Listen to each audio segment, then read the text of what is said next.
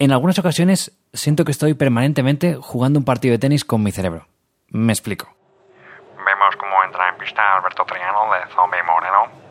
Triano se enfrentará hoy a su oponente más complicado de toda la temporada, el que más guerra le ha dado durante estos últimos 35 años, su cerebro. Ahí lo tenemos. Mi cerebro y yo nos tiramos peloteando ideas y las comentamos o las analizamos en cada jugada. Pero cuando vemos que no llega a ningún sitio, pues le pegamos un hostiazo y lo sacamos fuera del campo para que no vuelva más. Pero en algunas ocasiones le lanzo ideas directas y el cerebro me las devuelve flojitas y sin fuerza para hacerme correr y pensar sobre ella. Y en otras ocasiones hago algún globo sin mucha confianza para ver cómo responde mi cerebro. Y este, entonces, me la devuelve con un revés ganador. Pero cuando menos te lo esperas, esa pelota que enviaste fuera del campo te viene de vuelta de fuera.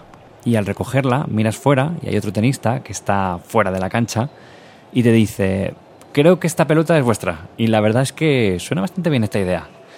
Y en ese momento miras a tu cerebro y piensas, oye, igual deberíamos darle una segunda oportunidad. Al fin y al cabo, llevamos 24 horas peloteando y ya hay más bolas fuera que dentro.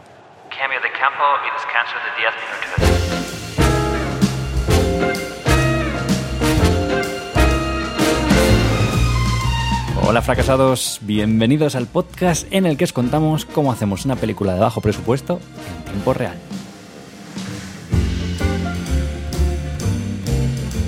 Ya sabéis cómo me gusta el mundo de la creatividad. Es algo que hemos comentado mucho en un rato solo cuando hacemos entrevistas a compañeros del gremio. De dónde vienen las ideas y en qué momento aparecen es algo que me apasiona. Pues bien, para unir el tenis, las ideas y fracasados, os cuento el puntazo que me marcó mi cerebro el otro día. Como ya sabéis, en Fracasados estábamos buscando guionista. Y finalmente, después de leer los formularios y ver todos los vídeos que nos enviaron, hice un top 3 a los que entrevistar en físico. Pues ocurrió algo muy bonito y es que las tres personas que entrevisté me gustaron mucho, cada una en su estilo. Tengo que decir que esto realmente no me suele pasar. Quiero decir, la gente me suele caer bien en una entrevista, valoro su trabajo y veo que es un buen profesional, pero yo necesito algo más. Y ese algo más no es tangible, es algo de, conexión. Y no me refiero a algo místico, es simplemente que cuando estoy hablando con esa persona, me imagino como si ya fuera parte del equipo. Y si después de hacer esta reflexión rápida mi intuición me dice que sí, entonces tengo claro con quién me quedo. Bueno, pues con estos tres guionistas, incluso ya viendo los vídeos, tenía esa sensación. Y aquí es donde entra mi cerebro. Cerebro está tomando un plátano para recuperar potasio mientras que Triano bebe agua. Faltan dos minutos para retomar el partido. Pues bien, el otro día, mientras esperaba que se pusiera un semáforo en verde para los peatones, mi cerebro me lanzó un bolazo. ¿Y si en lugar de coger un guionista, coges a dos? Irías más rápido, una cabeza más puede aportar ideas nuevas y entre los tres podemos tener una visión más variada y más global del proyecto. Bueno, sin olvidar que si vamos más rápido tenemos más tiempo para las revisiones. Inmediatamente corto esa bola y la una dejada. ¡Zas! ¿Y la pasta qué? Y mi cerebro, que cuando quiere corre como un galgo, llega a la bola, arma el brazo y con una volea me dice, ya lo quitarás de otro lado, pero no olvides que el guion está por encima de cualquier alarde técnico, localización o pijada que te puedas quitar, Alberto. Punto para cerebro. Y así ha sido. Después de darle muchas vueltas y pensando en qué cómo podría funcionar mejor, me he quedado con Efren Tarifa y Fernando de Unpierrez, los dos nuevos guionistas de Fracasados. Creo que tenemos algo pendiente. Vamos a desvelar ese presupuesto. Mi cerebro tiene mucha razón. Para mí el orden de prioridades es el guion y los actores, porque aunque me encanta que la estética que nos acompañe sea preciosa, en este proyecto soy consciente, aunque me va a costar mucho, de que va a ser afectada por cuestión económica. Tenemos que rodar rápido, con todo muy ensayado y con una base sólida de guion. Esto implica que no puedes recrearte en la forma y que vas a pasar por alto cosas que en una película de más envergadura no pasarías. Así que renunciar es la clave del éxito. Sí, sí, Alberto, pero no te enrolles. Y dinos cuánto, cuánto, cuánto nos vamos a gastar. Oye, ¿dónde estás también? Estoy viendo tenis en la caja mágica mientras escucho el podcast. Te, te dejo que me está mirando cerebro. Vale, como ya comentamos, el bajo presupuesto puede ir de entre unos 400.000 euros hasta los cero. Vamos, que sea gratis.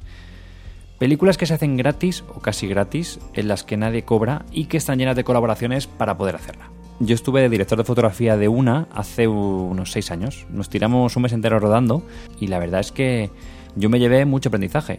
Y ahí me di cuenta que somos muchos los que cuando queremos aprender anteponemos la experiencia de hacer una película de estas características al dinero. Eso sí, tienes que tener un mesecito de vacaciones y algo de dinerillo en la hucha para poder sobrevivir. La película se llamaba La Reina de Tapas y la podéis ver en Filmin. Un director que hace películas con muy poquito presu es eh, Norberto Ramos del Val. Ha hecho ya unos seis largometrajes de presupuestos similares a estos que os comento, con efectos especiales y la verdad es que solo viendo las películas como Faraday se aprende mucho. Otras películas como Monsters, con ese al final, eh, rodadas con 15.000 dólares, en la que el director es también guionista, director de fotografía, editor y creador de los efectos especiales, eh, es una película que no te puedes perder.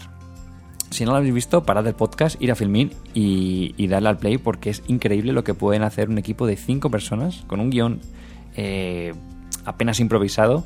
Y de verdad que la película, pese al título, es una historia de amor poco habitual con un final de quitarse el sombrero. Y ojo, que os recuerdo que son 15.000 dólares. Por supuesto, con estos presupuestos también está La Bruja de Blair, Paranormal Activity y ese tipo de películas, ¿vale? Subiendo un poquito más, nos encontramos con Stockholm, que es una peli dirigida por Rodrigo Sorogoyen, que luego rodó El Reino, peliculón por si no lo habéis visto, y costó 58.000 euros o unos 60.000. Se rodó en 12 días y, mm, y, una vez tuvo éxito, se capitalizó el sueldo de todas de las personas del equipo, que eran unas 40 personas, y el valor de producción ascendió a unos 220.000, ¿vale? Eh, otra película de bajo presupuesto que no sé si conocéis se llama Once y es de un músico que quiere grabar eh, un disco en Irlanda, es de 2007. Y tengo que decir que la película me gusta, me gusta bastante de hecho, pero me cuesta ver dónde están los 180.000 euros porque es una película como muy, muy sencilla, ¿no? Eh, este director luego más tarde hizo Volver a empezar, eh, que es muy parecida, pero rodada en Nueva York, con el cantante de Maroon 5 y con 8 millones de euros. Así que la verdad que la jugada le salió bien. Y como ya os digo, eh, el presupuesto puede subir hasta lo que más o menos suele costar una película en España de media, que son unos 4 millones. Las hay de 6, las hay de 2, pero bueno, de media sería eso, unos 4 millones. Bueno, pues Fracasados está en 50.000 euros. Ahora mismo ese es el presupuesto base que tenemos que tener en cuenta para ver qué podemos rodar y qué no. Esto es muy importante ya que cuando escuches este podcast estaremos ya transformando la sinopsis, el tratamiento y la escaleta en las escenas de la película.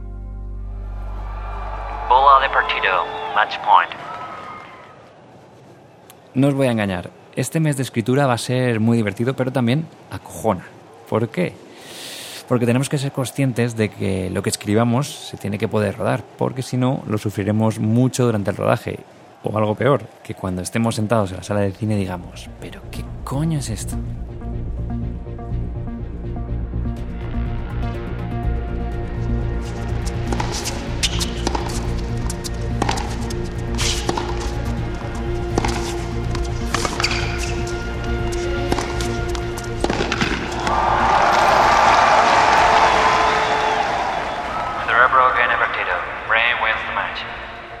¿Os acordáis que al principio mencionaba que alguien desde fuera os puede devolver la pelota?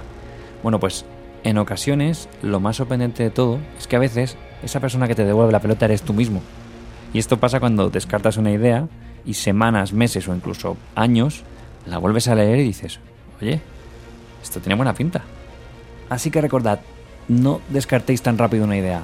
Dejadla reposar porque mañana puede ser el inicio de algo.